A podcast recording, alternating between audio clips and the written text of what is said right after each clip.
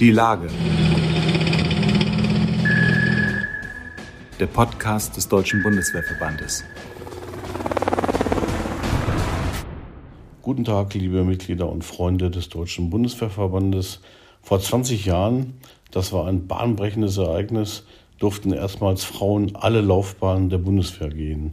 Dem vorangegangen war das sogenannte Kreil-Urteil, ein Urteil, das der Europäische Gerichtshof gesprochen hat und sich damit sogar über nationales Recht hinweggesetzt hat.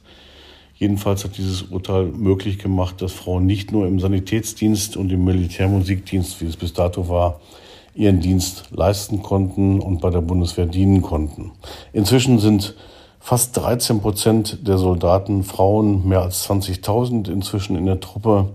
Und Dr. Eva Högel, die Wehrbeauftragte des Deutschen Bundestages, erinnert sich sehr genau an den Tag, als dieses Urteil vor mehr als 20 Jahren fiel. Sie sagt heute noch, da habe ich gejubelt. Die Juristin ist seit zwei Jahren Wehrbeauftragte des Deutschen Bundestages. Ihr Jahresbericht 2021 trägt im Großen und Ganzen die Überschrift Das Jahr der Bundeswehr. Das war es bestimmt, denn als dieses Jahr zu Ende ging, konnte niemand ahnen, dass ein Krieg mitten in Europa toben würde wenige Wochen später. Amtshilfe im Corona-Einsatz, Fluthilfe, aber auch die Rückkehraktion aus Afghanistan, die Evakuierungsmission, die die Bundeswehr mit Bravour geleistet hat. Das alles sind Themen im aktuellen Jahresbericht, der das, 20, das vergangene Jahr beleuchtet.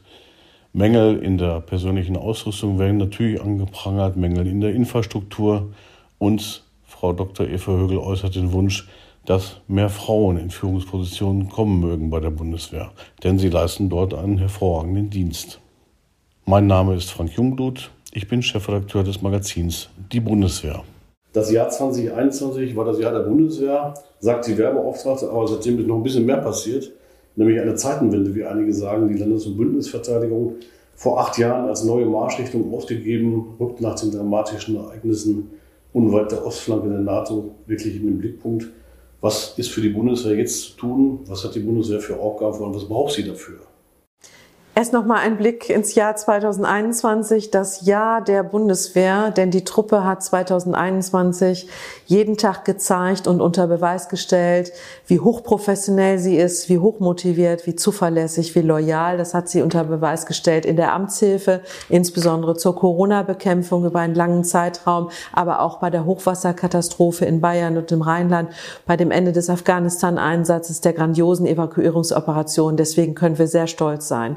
Und äh, der Krieg in der Ukraine ist natürlich für uns alle erstens ein Schock und zweitens führt es vor Augen jedem einzelnen Soldaten, jeder einzelnen Soldatin, was das konkret bedeutet. Und äh, deshalb geht es darum, dass unsere Soldatinnen und Soldaten jetzt auch die allerbesten Rahmenbedingungen bekommen, um bestens ausgestattet, bestens ausgerüstet diesen Auftrag der Bündnis- und Landesverteidigung erfüllen zu können. Denn sie sind es, die für unseren Frieden, unsere Freiheit und unsere Sicherheit sorgen. Ein Sondervermögen ist geplant, ein dauerhaft viel besser ausgestatteter Verteidigungsetat damit, nämlich 2% des BIP. Das hat der Bundeskanzler Olaf Scholz angekündigt, das wird umgesetzt. Ähm, die Bundeswehr braucht aber, glaube ich, auch noch mehr als gute Ausrüstung, als besonderes und funktionsfähiges Material. Das hat die Wehrbeauftragte auch immer wieder betont, nämlich auch Respekt und Anerkennung, nicht nur aus der Gesellschaft, sondern auch aus der Politik und vom Parlament, das ja in die Einsätze schickt. Zunächst einmal ist es eine gute Nachricht in schweren Zeiten, dass die Bundeswehr, für die Bundeswehr ein Sondervermögen von 100 Milliarden Euro eingerichtet wird. Damit kann die Einsatzbereitschaft der Bundeswehr wiederhergestellt werden. Das ist wichtiges Geld für wichtige Informa äh, Investitionen. Und äh, es kommt zweitens darauf an, dass dieses Geld schnell in der Truppe ankommt.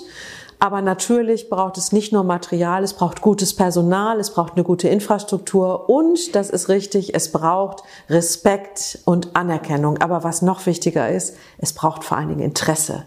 Es müssen sich alle für die Bundeswehr interessieren. Wir dürfen in unserer Demokratie auch durchaus streitig äh, darüber äh, sprechen, wofür soll die Bundeswehr eingesetzt werden, was ist ihr Auftrag, in welchen Teilen der Welt wollen wir uns engagieren. Aber wir müssen uns alle für die Bundeswehr interessieren.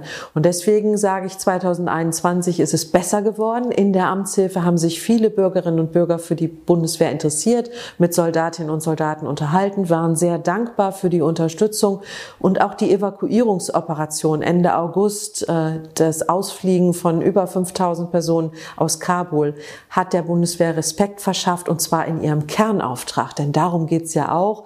Die Bundeswehr braucht diese Anerkennung für das, wofür sie zuständig ist, nämlich die Verteidigung. Und äh, das ist für jeden einzelnen Soldaten und für jede einzelne Soldatin wichtig. Wir sprechen heute von 184.000 Soldatinnen und Soldaten, die die Bundeswehr hat. 203.000 wären möglich. Gut 20.000 Stellen sind nicht besetzt. Äh, für viele findet man keine Fachleute. Für andere ist es nicht interessant genug. Was ist der Grund dafür? Warum zu wenig oder noch zu wenige Bewerber für Stellen, beispielsweise für Unteroffiziere mit Portepee? Also wie kann der Dienst an der Stelle attraktiver werden, die Feldwebelaufbahn? Äh, was kann man da noch machen? Was hören Sie da aus der Truppe, was da fehlt? Es ist grundsätzlich sehr wichtig, dass ähm, gute Angebote gemacht werden, dass gutes Personal äh, gewonnen wird. Das ganze Thema Personalmanagement ist unglaublich wichtig, beschäftigt uns im Amt der Wehrbeauftragten auch sehr. Personalgewinnung, Personalbindung, Personalentwicklung. Und äh, die Bundeswehr wird immer älter. Wir sind jetzt bei 33,1 Jahren Durchschnittsalter. Ähm, das heißt, es muss insbesondere auch darauf geachtet werden, junge Leute für die äh, Bundeswehr zu interessieren und äh, so zu begeistern, dass sie sich entscheiden, zur Bundeswehr zu gehen. Und wir brauchen auch natürlich ähm, ein besonderes Augenmerk auf ähm, die Vakanzen, die wir bisher noch haben. Oberhalb der Mannschaftsdienstgrade immer noch 20.000 ähm, Dienstposten unbesetzt, aber auch in, bei Hochwertressourcen, wie wir das sagen, bei besonders spezialisierten Dienstposten, besonders spezialisierten Soldatinnen und Soldaten müssen wir es auch schaffen, dass wir da in der Personalgewinnung und Personalentwicklung noch besser werden. Da braucht es das ganze Instrumentarium, aber als Werbeauftragte ist mir sehr wichtig, vor allen Dingen auch die Vermittlung eines realistischen Blicks und eines realistischen Bildes. Denn Soldat, Soldatin zu sein, ist kein normaler Job wie Verwaltung oder Kfz-Werkstatt, sondern die Soldatinnen und Soldaten stehen im Zweifel mit ihrem Leben für den Auftrag ein. Die Bundeswehr gibt es jetzt seit 67 Jahren, seit 20 Jahren äh, sind Frauen alle Laufbahnen offen, auch dank des Einsatzes des Bundeswehrverbandes. Dr. Eva Högel ist die zweite Werbeauftragte im Amt. Wie ist die Lage der Frauen in der Bundeswehr? Ungefähr 20.000 tun ihren Dienst. Wie hat sich das entwickelt in den vergangenen Jahren und wo wollen Sie dahin an der Stelle? Wir hatten zum Ende 2021 genau 23.606 Frauen in der Bundeswehr. Das ist ein Frauenanteil von 12,85 Prozent. Das ist noch zu wenig. Aber das Wichtige ist, Frauen leisten Seit an Seit ihren Dienst engagiert, hochmotiviert äh, mit den Männern. Das ist ähm, sehr gut. Das beobachte ich auch bei all meinen Besuchen und Gesprächen in der Truppe. Frauen wollen den gleichen Respekt äh, und im besten Fall bekommen sie den auch wie ihre männlichen Kameraden. Aber natürlich muss der Frauenanteil noch wachsen, muss noch, müssen noch mehr Frauen zur Bundeswehr kommen. Deswegen muss die Bundeswehr attraktiv sein, auch für Frauen. Und wir brauchen auch noch mehr Frauen Frauen in Führungspositionen. Das muss aufwachsen. Das geht nicht von heute auf morgen. Aber wir haben jetzt 20 äh, Jahre Frauen in allen Teilen der Bundeswehr.